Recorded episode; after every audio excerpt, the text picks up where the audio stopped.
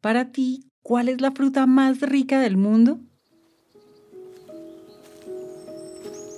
Ahora, ¿cómo te imaginas su cultivo? Bueno, mira, de entrada tienes que tocar a la planta o nunca tienes que estirarte, siempre tienes que extender solo tu mano y, empiezas a sentir una textura de las hojas eh, corrugada e inmediatamente tienes que oler lo que tienes en tus manos, ¿no? Porque es un olor único. Sueltas las hojas, tus manos quedan quedan manchadas de un color verde de la, de la clorofila de, la, de las plantas y son, su follaje es muy abundante, ¿sabes? Es un color verde verde, verde, verde intenso y, las hojas son, son muchas, ¿no? Eso es mucha hoja la, la que le sale y para finalmente poder llegar a la, a la, fruta tienes que meter la mano, tienes que, tienes que abrir con, con tus dos manos, quitar parte del follaje para poder finalmente tocar la fruta y, es una sensación, es una, la fruta es, es, algo liso, es algo, algo rígido cuando tú lo tienes en, en tu mano y, poderlo cortar, es ese, ese, ese, momento cuando tú jalas, jalas la fruta y, te la traes, te la traes en la mano, inmediatamente se te hace agua el paladar porque quisieras así saborear ese, esa fruta y ponerle ahí un poquito de sal o qué sé yo, o simple y sencillamente morderla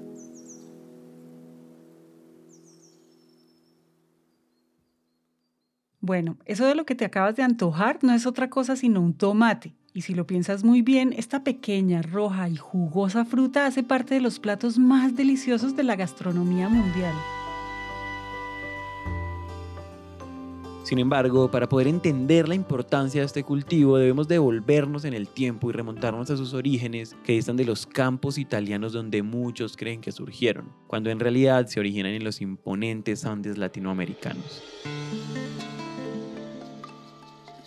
Eh, en, la, literatura, en los libros, eh, se dice que el centro de origen del tomate es allá por América del Sur, ¿no? Allá entre, exactamente entre los países, entre Chile y justo Colombia, ¿no? Por allá es como que, como que se le considera el centro de origen a este cultivo. Y aunque los Andes fueron los que vieron nacer este manjar, existió una cultura que domesticó este cultivo con gran habilidad, los antiguos mexicas. Hola a todos, yo soy Juan Pablo Ramírez. Y yo soy Margarita Calle y este es un nuevo episodio de Sembrando Futuro. Pero nosotros los, los mexicanos, nuestros, nuestros ancestros, nuestras culturas antiguas, eh, pues ya, ya, ya lo cultivaban también aquí, ¿no? De hecho, eh, se le conocía con el nombre de Xitomatl, ¿no? En la lengua náhuatl que, es, el, es el conjunto, el conjunto perdón, de tres vocablos. Shitli, que quiere decir ombligo, Tomowak, que quiere decir gordura, y Atl, que quiere decir agua, ¿no? Cuando tú conjugas los tres, las, las tres partes, se le consideraba a esa fruta o la traducción del shitomatl se le consideraba como el ombligo de agua gorda, ¿no? Entonces, pues desde ese entonces, ¿no? Desde, nuestros, desde nuestros, nuestras culturas, eh, nuestros ancestros, pues viene, viene el origen del, del, tomate, ¿no? Y fue solo con la llegada de los españoles a estas tierras fértiles y diversas que el tomate llegaría en barcos a Europa y al mundo. Y sin embargo, este delicioso producto se quedaría en nuestras raíces. Y un claro ejemplo de esto sucede en la cultura de México y de Costa Rica.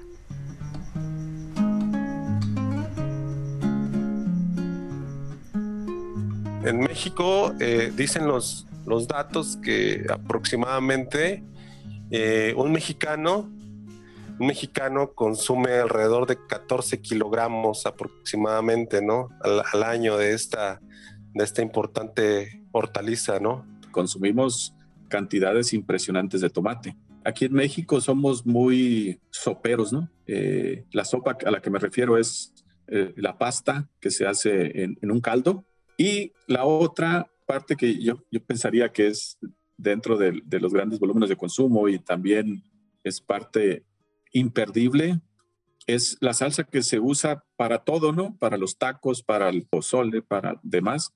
Eh, en los tacos prácticamente hay dos salsas, ¿no? La salsa roja y la salsa verde. Todos los tacos así se consumen. La salsa roja lleva, la salsa roja, perdón, lleva, lleva jitomate o tomate y la salsa verde lleva tomate de cáscara, que es otro tipo de, de tomate y que no hemos hablado mucho de él ahora. Porque ¿qué sería de unos tacos sin salsa, de la sopa de tomate, del picadillo o de un pozole sin la exquisitez del tomate? Pero el tomate no solo hace parte importante de la gastronomía, es una pieza fundamental de la economía.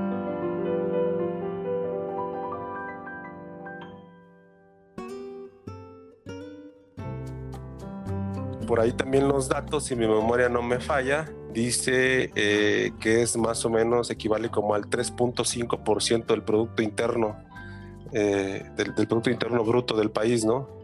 Un dato importante, interesante es, por ejemplo, en Estados Unidos, la cantidad de, mexicanos inmigrados allá, pues están creciendo el consumo de, de, tomate saladet porque es el que se usa precisamente para estos platillos. Así como se fueron ellos para allá, se están llevando la cultura de nosotros, ¿no? Y, eso hace que, que, el consumo haya crecido, entre otras cosas. ¿no? En cuanto a las exportaciones, eh, México eh, es de las es la hortaliza que más exporta, ¿no? Después del aguacate y de la cebada, el tomate es como eh, los números más grandes de exportación, ¿no? El tomate es un cultivo con mucha variedad. Puede darse en campo abierto o en invernadero. Existen centenares de tipos de tomates, el cherry, el de cáscara, el saladet, el cumato y muchos otros.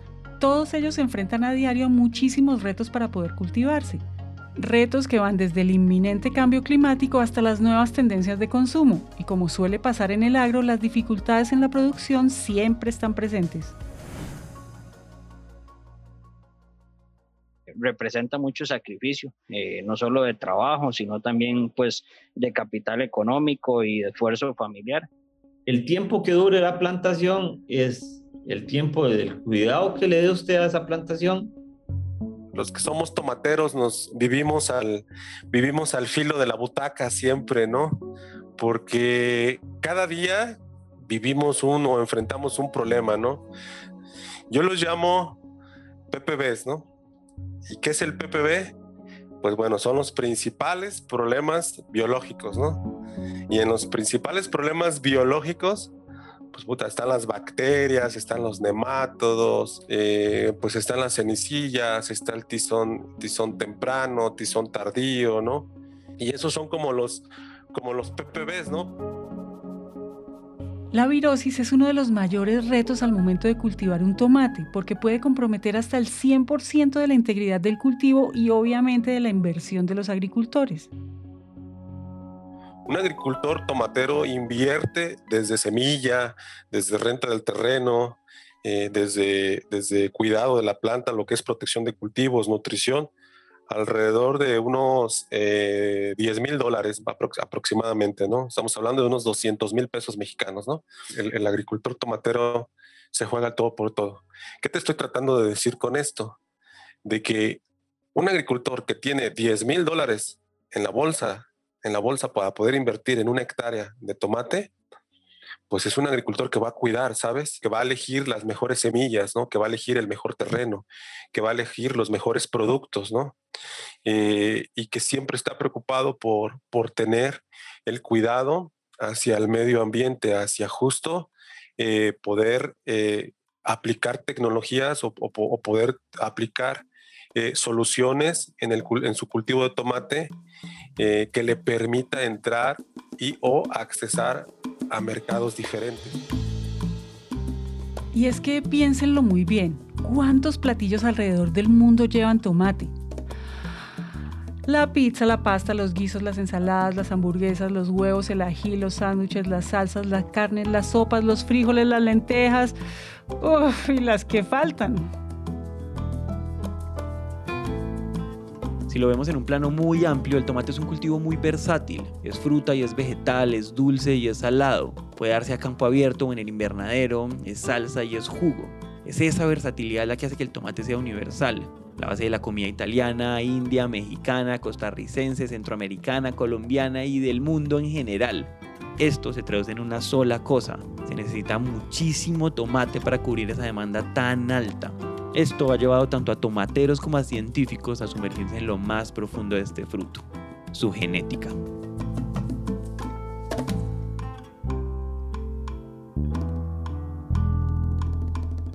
En el caso de la genética, pues hemos venido buscando desde hace muchos años ya eh, plantas que produzcan más fruta, que produzcan mejor fruta y que sean mucho más rentables para el agricultor y que los tomates sean los mejores para el consumidor. Eso es un reto muy interesante porque de, de, producir 20, 30 toneladas hace más de 20 años a producir 200 a 300 toneladas, pues tiene implicaciones muy, muy grandes en cuanto a la genética.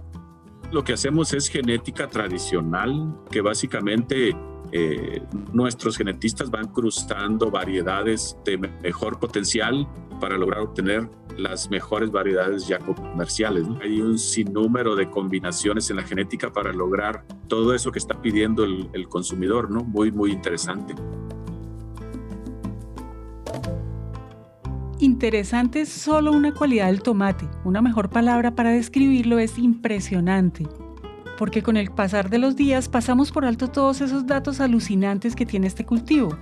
Su historia, su importancia cultural y gastronómica, su aporte económico, lo difícil que es su cultivo y lo mucho que lo consumimos. Es por eso que el tomate siempre está en un constante cambio y para el tomatero es muy importante seguirle el ritmo, estar aprendiendo y entendiendo las nuevas dinámicas que tienen este tipo de cultivos.